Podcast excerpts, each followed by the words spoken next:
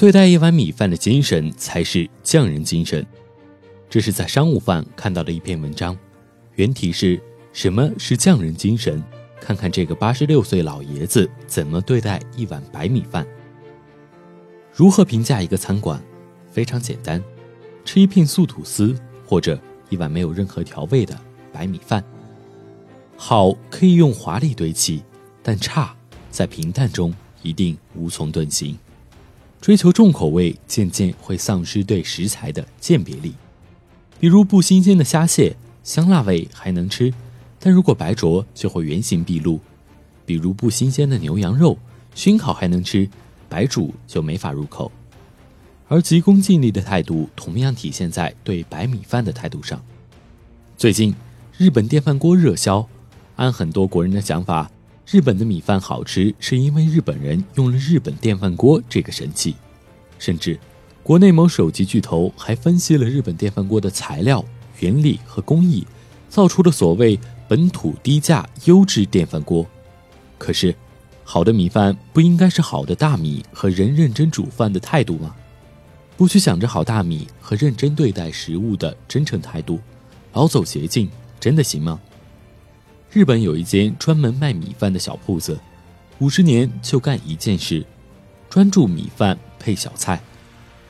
就这一件事，让生意好到世界闻名。很多人不远万里，就是为了吃一口这里的白米饭。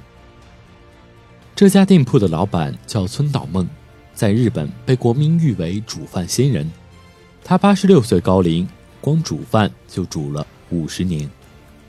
在他眼中，不好吃的叫做米饭，好吃的叫做饭。只有纯正美味的米饭才堪称银饭。所以。同样是一碗米饭，填饱肚子的和当成美味的其实是不同的食物。食物不只是果腹的材料，更是人和人感情和价值的传递。食物给人能量，让人满足，所以不管是造饭人还是吃饭人都值得更认真一些。一个饭团对一个国家太微不足道，但煮饭的人能好好煮饭，吃饭的人能好好吃饭，这就是。很了不起的事了，活在当下，远比宏大叙事更有价值。做好一件事，远比想着做很多事有价值。这大概就是一个做米饭的匠人给我们最大的启发。推而广之，如果做饭的能好好做饭，做手机的好好做手机，开饭馆的不想着刷单，种地的不想着互联网加，做教育的不想着大数据，如果大家都能做好自己该做的事情。那该有多好！羊毛永远不会出在狗身上，走捷径的总有一天要加倍还回去。老天不会亏待每一个认真做事的人，也不会一直让小聪明得逞。踏实做事，静待花开，这大概也就是匠人精神为什么值得被推广的原因了吧。